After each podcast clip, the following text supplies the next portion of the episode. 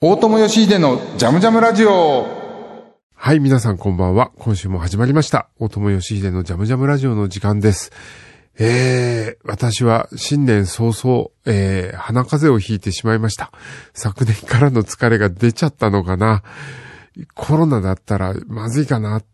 インフルエンザだったらどうしようと思ったんですけど、幸いどちらでもなく、ただの鼻風邪で、えー、そんなわけでごめんなさい。今日鼻声なんですけど、えー、前回の、えー、サンバ特集が非常に好評で、とか、まあ勝手に自分で好評だと思ってるんですけど、えー、僕自身もあれからずっとサンバをなんか聞きつけ、続けてしまったので、今日もあの、サンバ特集の第2弾、しかも古いサンバ、えー、70年代とかに録音された古いサンバを中心に特集したいと思います。えー、1曲目はね、いきなり、えー、もうサンバの大巨匠です。70年代にはもうすでに大巨匠になってた人ですけども、えー、カルトーラ。そしてこの番組では一度特集したことあります。ネルネルソン・カバキーニョ。えー、この二人が歌っている詩人の涙という曲があります。これもう最高です。主にカルトーラが歌ってて、途中でネルソン・カバキーニョがちょこっと出てくるんですけどね、えー、この詩人の涙という曲を聴いてみましょう。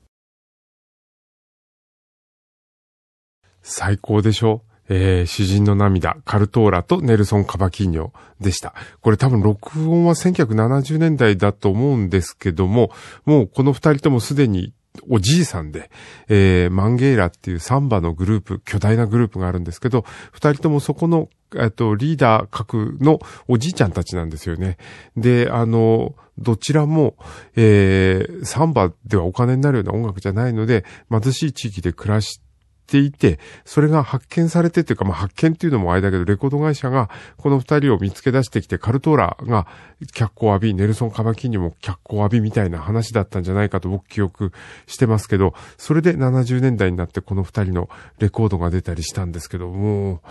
大好き。本当に好き。多分サンバの最初の入り口はこのカルトーラとネルソン・カバキーニョから入ったんで、このあたりが僕のサンバの原点かな。えー、ここでお便り紹介しましょう。えー、いつもメールくれる埼玉市の野菜さんです。時々ライブにも来てくれてます。ありがとう、ありがとうございます。えー、いつものランニングしながら、えー、聞いている埼玉市の野菜です。明けましておめでとうございます。今年もランニングしながら聞きたいと思います。なかなか京都に行けませんが、いつかはリスナー交流イベントに参加したいなと思ってます。まだまだ寒いですけどご自愛ください。ということでありがとうございます。野菜さんいつもね、マラソンしながら、えー、聞いてくれてんだよね。で、ここのとこ石橋さんがあんま出てこないからね、僕と石橋さんのしょうもない会話を野菜さんが多分好きだって前書いてくれたと思うんですけど、もうじき石橋さん出ますから、1月の後半になると、それまで今少し、えー、お待ちくださいね。えー、じゃあ3番もう一曲行きましょう。次の曲はですね、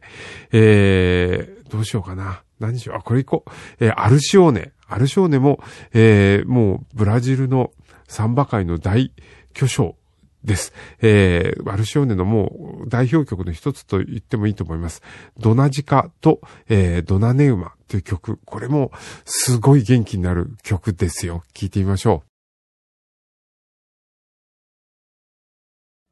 ブラジルの大歌手。日本で言うと美空ひばりとか宮古春美みたいな感じかな。ある少年が歌います。えー、歌いました。ドナジカとドナネウマ、聞いてもらいました。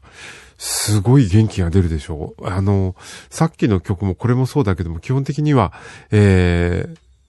スルドという低音の太鼓、大太鼓みたいなのが、ドン、ドン、ドン、ドン、ドン、ドン、ずっと鳴ってるんですよね。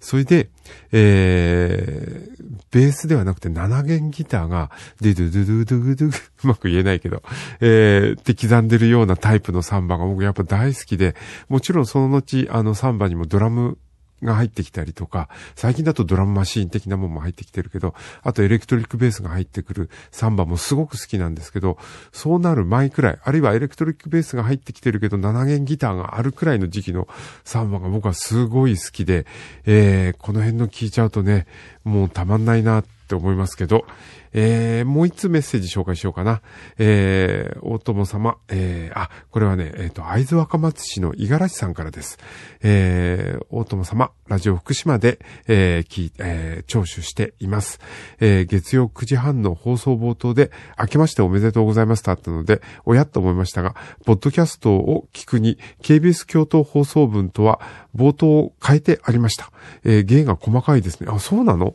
知らなかった。そうか。ラジオ福島に流れるのと、えっ、ー、と、あれか、えー、KBS 京都だとね、日にちが変わっちゃうんで、年またいだ時に、うまく、あれですね、ディレクターの小林さんが多分うまく編集してくれたんだ。知らなかった。えー、ポッドキャストですが、一番多くアーカイブスが残っているのは、ラジオクラウドですね。えー、今年現在、1月4日現在で2017年の1月6日放送分まで再生可能ですって書いてある。そうなんだ。へえー、余談ですが、KBS 京都のラジオクラウドは他に兄弟電波も楽しんでいます。えー、大友さんのこの番組が末長く、えー、続くことを望んでます。缶バッチ希望ですって書いてある。えっ、ー、と、そうそう。あのね、えっ、ー、と、お便り送ってくれた人に毎週1名缶バッチをプレゼントしてます。ジャムジャムラジオ特製缶バッチです。えー、メッセージの送り先は、ジャム、アットマーク、kbs. 京都、jam、アットマーク、kbs. 京都、京都は kyoto です。えー、ね、毎週1名なんでごめん。あの、必ずしも当たるってわけじゃないですけども、えー、ぜひぜひ応募してくださいね。えー、次のサンバ何に行こうかな元気なやつ行こうかな。えー、っとね、えっ、と、えっ、と、これ実はね、ベストオブサンバっていうサンバのベスト版の CD で、これ結構いいのがいっぱい入ってるんですよね。えー、どうしよう。あ、ジョアン・ボスコ行こうかな。ジョアン・ボスコの酔っ払いと綱渡り芸人っていう日本語タイトルの曲があるんですけど、これもさっき言った感じの、えー、鋭が、プトン、プトン、プトントンってなってて、7弦ギターが入るすっごいいい感じの曲です。聴いてみましょう。ジョアン・ボスコで酔っ払いと綱渡り芸人聞いてもらいました。これもいいでしょ？あの、なんか、先週はね、あの、エレクトリックベースが、えー、入ってるものとかもかけたけど、今週はもう徹底して7弦ギターと、あとはサンバのスルド、スルドだけじゃないんですけどね、タンボリンっていうちっちゃいあの太鼓、こう、古代、もう古代鼓よりもっとちっちゃいやつ、ケンケンケケンケンケンってな、な、タンタンタタンって言ったらいいかな、鳴らしてる楽器とか、あとはパンデイロっていう、まあ、あの、タンバリンだね、みたいなやつで、チャカチャカチャカチャカってやったりとか、あと、カイシャっていうスネアドラムみたいなので、ダラスカダラスカダラスカ。えー、あとヘピニキっていう、まあ、小太鼓みたいなやつかな、とか、えー、クイカ、ヒヒヒヒヒヒってなる、そういういろんな打楽器が入っていて、えー、それでギターも7弦ギターが一番低音で、ドゥドゥドゥドゥ、ドゥグドゥグドゥドゥドゥってこう、低音ライン弾きながら、チャッチャって刻むんですけど、あと普通のギターも、チャンチャン、スチャッチャって刻んでいて、あとは、えー、高い方の、あの、カバキーニョっていう、鉄の弦が張ってあるウクレレみたいな4弦の楽器があるんですけど、それが、チャンチャンスチャンチャンチャンチャンチャチャンってこう、チャラスチャチャラスタって鳴らしてるやつがそれなんですけど、そんな楽器のバリエーションで、そこにまあ時々フルートとかね、管楽器が入ったりする中で歌ったりするんですけど、もうね、最高だね。すごいいいね。えー、っと、あやっぱもう一曲ネルソン・カバキーニョ聴いちゃおうかな。えー、これも僕が最初に聴いたネルソン・カバキーニョの、えー、一曲です。完全なる愛、えー、 Amor Perfe、えー、 Perfeito って読むのかな。えー、聴いてみましょう。これもいい曲だよ。えー、ネルソン・カバキーニョで、えー、完全なる愛。すごいタイトルだよね。えー、日本語で完全なる愛なんてタイトルの曲、とてもじゃないけど出てこないけども、えー、ブラジルだとありなんだね。 Amor Per、Per、Perfeito って読むのかな。えー、 Perfeito はきっと英語だとパーフェクトのことだろうね。 Amor は love なんだろうな。えー、っていう曲でした。もうこのネルソン・カバキーニョの歌声がね、天才バカボンみたいな声してるけど最高で、さっきも最初カルトーラと一緒に歌ってるの出てきたけどね、えー、あ、もう一曲カルトーラ聴こうかせっかくだから、今度はあの、ネルソン・カバキーニョじゃなくてカルトーラの方で、愛するマンゲーラっていうやっぱカルトーラの代表曲があるので、これを聴いてみましょう。カルトーラで愛するマンゲーラ聴いてもらいました。えー、今年はね、1月1日からもう震災のニュースで、えー、正直、あんまり自分はそういうのないと思ってたんですけども、やっぱあの震災のひどい状況が入ってくる情報を聞くと、結構、あの、2011年の東日本のことを思い出しちゃって、トラウマってほどじゃない、自分じゃないとは思ってるんですけど、ただやっぱ結構きつくなっちゃうもんですね。な、そんなこともあって、えー、帰って明るい音楽今聴いたりしてるんですけど、えー、これね、ラジオ福島の皆さんも聞いたりしてるので大丈夫かな？あの、しんどかったらあんまりニュースとか見ないでいいですからね。あの、当たり前だけどニュースって人が不幸になることを主にやってるからね。人が幸せになるようなニュースばっかりやるニュースってあんまないもんね。時々なんかあの、なんていうの、これじゃまずいだろうって思うのかな。動物園でなんとかの赤ちゃんが生まれましたみたいなニュースやるけど、大体ニュースってとんでもない話ばっかりじゃないですか。だから、あの、ニュースやね、新聞読むのはとても大切なことだと思うけども、しんどい時は、あの、スイッチをパッと切っちゃって僕はいいと思ってるんです。まあ、ジャムジャムラジオは、えー、とりあえず今日サンバ特集なので、最後、もう一曲いこうかな。もう一曲かけれるかなギリギリ、少しはかけれるかもしれない。ベッチカルバーリョ、サンバ足なぞを聞きながら、えー、今日はお別れしたいと思います。大友義秀のジャムジャムラジオ、また来週、ポッドキャスト版の方でもちょっと喋りますので、そちらもよろしく。大友義秀のジャムジャムラジオ、ポッドキャスト版です。鼻声です。参ったな。疲れが出ちゃったな。なんか、あの、えー、薬屋さんで売っている鼻水止める薬飲んで今これ喋ってんですけど、でもやっぱ鼻声ってわかるよね。大丈夫かな？ジャズトナイトの収録も明日あるんだけど、大丈夫だろうか？えー、っと、そういえば、年末に菊池成吉と、えー、NHK ラジオで喋った時、菊池が鼻声だったんだけど、あれ映ったかな？いや、それにして発症するの遅いもんね。あれじゃないね。どこで映ったんだろう？えー、福島に里帰りしたので、その後かな？その後かもしれないね。いやー、そうそう、あの、今年は福島どうなっていくかなって話をちょっとしようかな。どうなっていくかな？福島どうなっていくかは、あの別に俺がどうこうすることじゃなくて、私が福島で何をしようかなっていう話ですけど、今年は。えー、一つは、またね、あの、まだ内緒だけど、ある高校、高校じゃないや、ある学校の校歌を作ったりするかな。なんか、校歌を作る仕事なんかあんまりね、ないか、普通はないだろうと思ったけど、今学校の、がなくなって統合されたりとかすることがすごく多いので、要するに少子化で子供が少なくなっちゃって、学校はどんどん縮小というかなくなる一方なんだけど、同時に統合されるので、それで新しい学校ができるってことなんだと思うんですよね。で、あの、実は細間博道さんが、なんか今効果のこと調べてんのかな？よくわかんないんだけど、ちらっとメールをくれて、えー、福島中央高校の効果がとっても面白いんだけどっていう、んですよ。それで、あの、谷川俊太郎さんが作詞なんだね。えー、それで湯浅ジョージさんが作曲で、そりゃすごいメンバーだなと思って、一部歌詞見たら、えー、なんだっけな、辛い朝も、眠い朝もあるだろうだったかな。なんか、とにかくすごくいい歌詞なんですよ。うわ、えっ、ー、と、僕中央高校の校歌って聞いたことなかったけども、こんな校歌なんだと思って。あの、なので、細間博道さんをいずれ呼んで、えー、効果について、効果っていうのは学校の歌の効果ね、効果について喋れればいいなっていうのが今年の一つ目標。それから、えー、と、あ、福島で何をするかっていうことに関して言うと、また、あの、もちろん夏には盆踊りやれたらいいなと思うんだけど、それだけじゃなくて、去年やったコレクティブ福島が、えー、秋に、えー、郡山駅前で即興演奏やろうって言ったのに、えー、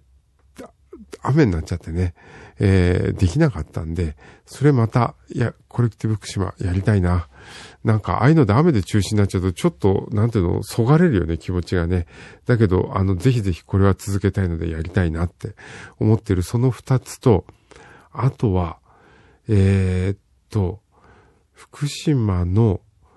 えー、県庁前通りっていうところがあるんですけども、昔僕が住んでた頃は、すごい賑やかだった、まあ街の中心ですよね、中郷デパートがあったりとかして、えー、あといっぱいお店があってね、えー、そのお店の息子や娘たちが僕の同級生だったりしたんですよね。万象堂って万年筆屋の息子の純ちゃんとか、えー、黒田陶器店のね、黒田くんとか、マギーシューズの、えー、和田さんとかね、えー、そ、それで今、やっぱりそういう、あの、そこの商店街はどんどん、あの、お店が少なくなっちゃってきて、あ、随分錆びれちゃったなと思ってたんだけど、最近また若い人のお店が増えてきて、やぶ打ちメガネ店の人が中心になってるのかな。あの、あとピックアップっていう洋服屋さんがそこに来たりしたことで、なんかね、ちょっと元気になってきてるような気がして、だから僕はその商店街を見るのが今年の楽しみかなって実は思ってますね。なんか、あの、いずれそこと一緒にやれることがあったらさらに嬉しいなとは思ってるんですけども、なんか、シャッター街だったり駐車場になる一方だった自分の地元が、そういう感じで、ちょっとね、あの、いい形の盛り返しを見せてるのは嬉しいかな。駅前の中郷デパートとか全部今なくなっちゃって再開発で、今工事中でその後なんかビルが建つんだかなんだか僕はよく詳しいこと知らないんだけど、そっちの方よりもむしろ若い子たちがお店を出せる県庁前通りとかの方が面白いんじゃないかなって思ってて、そういうとこでいろいろ、そういうとこの方がね、なんか文化が生まれるような気がしていて、で、僕街、街に誇りを持つって、すいません、突然飛躍した話に聞こえるかもしれないけどね。あの、自分の育った町に何々って喫茶店がもう、えー、昭和の初期からあるんだとか、そういうちっちゃいことの積み重ねのような気がするんですよね。なんかこの間、長崎にちょっと音遊びの会のイベントで行った時に、えー、なんて喫茶店だったかな。藤尾って名前の喫茶店があって、入ったらすごいいい感じだったんですけども、そこはいつからあるんだろう戦後間もなくなのかなよくわかんないけど、でもこういう喫茶店がずっと昔からあるっていうだけでこの街好きになれるなとか。で、それって文化だと僕思うんですけど、別にその喫茶店だけがあるからじゃないよ。そういうものがいっぱいあって、そういう小さなものがいっぱいあることで、自分の街のアイデンティティとか、誇りを持ってるよ、持て、持ったりするんだと思うんだけど、えー、僕ずっと震災後、誇り、自分の住んでいるとことか出身地とか土地に誇りを持つってどういうことだろうっていつも考えてたんです、ずっとね。それは震災で、えー、もちろん、あの、えー、いろんな部分が傷ついたんだけど、僕は誇りの部分が傷ついたと思っていて、特にあの福島とかね、あの自分の出身地に関して言うとね、それは自分の誇りも傷ついたんじゃないかって思ってるんです。つまり僕の中には福島育ちだっていう誇りみたいなものがきっとあったんだね。気づいてなかったけどね。それが傷つけられたような感じがしたんだと思う。じゃあその誇りはなんでできるんだろうってずっと思っていて、えー、一つは僕はやっぱ福島で育つ時に、当時そこにあったパスタンっていうお店とかネガってお店でジャズを聴いてきて、そのお店のおかげで今の自分があるんだっていう原点みたいな部分、そういうところで誇り、誇りっていうかな、この街